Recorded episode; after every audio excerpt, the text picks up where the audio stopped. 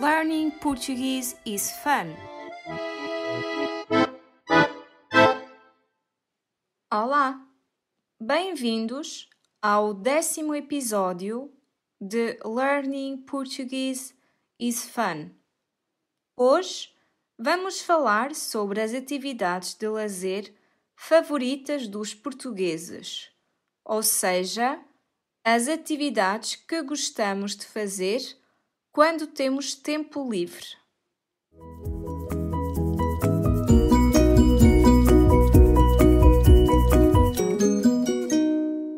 Um dos hobbies favoritos dos portugueses neste último ano é ver séries e filmes online.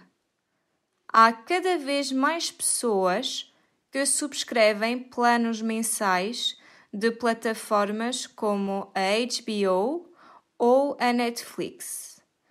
Para os clássicos que preferem ir ao cinema, terão de esperar mais uns meses até voltar às salas sem máscaras e sem gel desinfetante.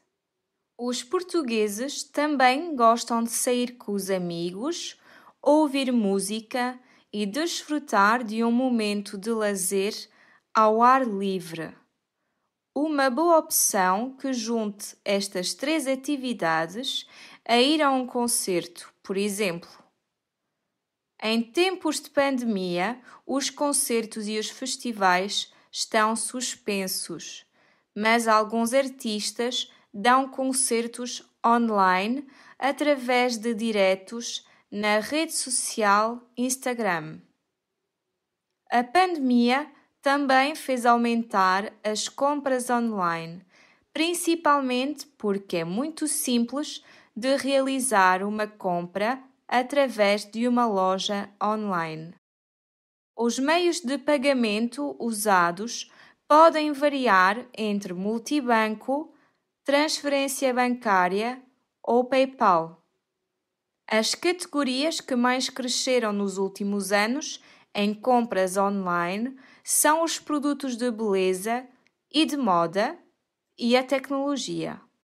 Ter aulas de música, dança ou desenho são hobbies que os portugueses mais procuram online. Os desportos são também das atividades favoritas dos portugueses. Alguns dos mais praticados são a corrida, o futebol, a natação e o yoga que está muito na moda.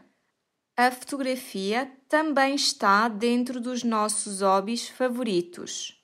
E tu? Qual é o teu hobby favorito? Até breve!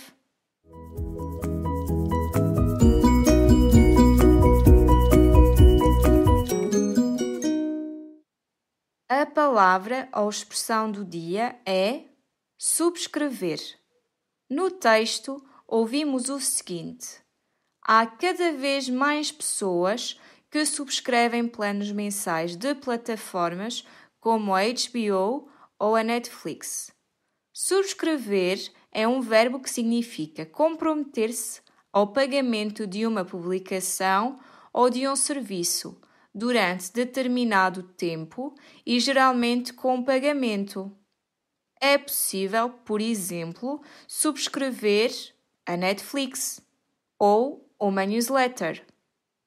Por outro lado, também pode significar concordar com alguém. Por exemplo, eu subscrevo o que disseste, ou seja, concordo com o que disseste.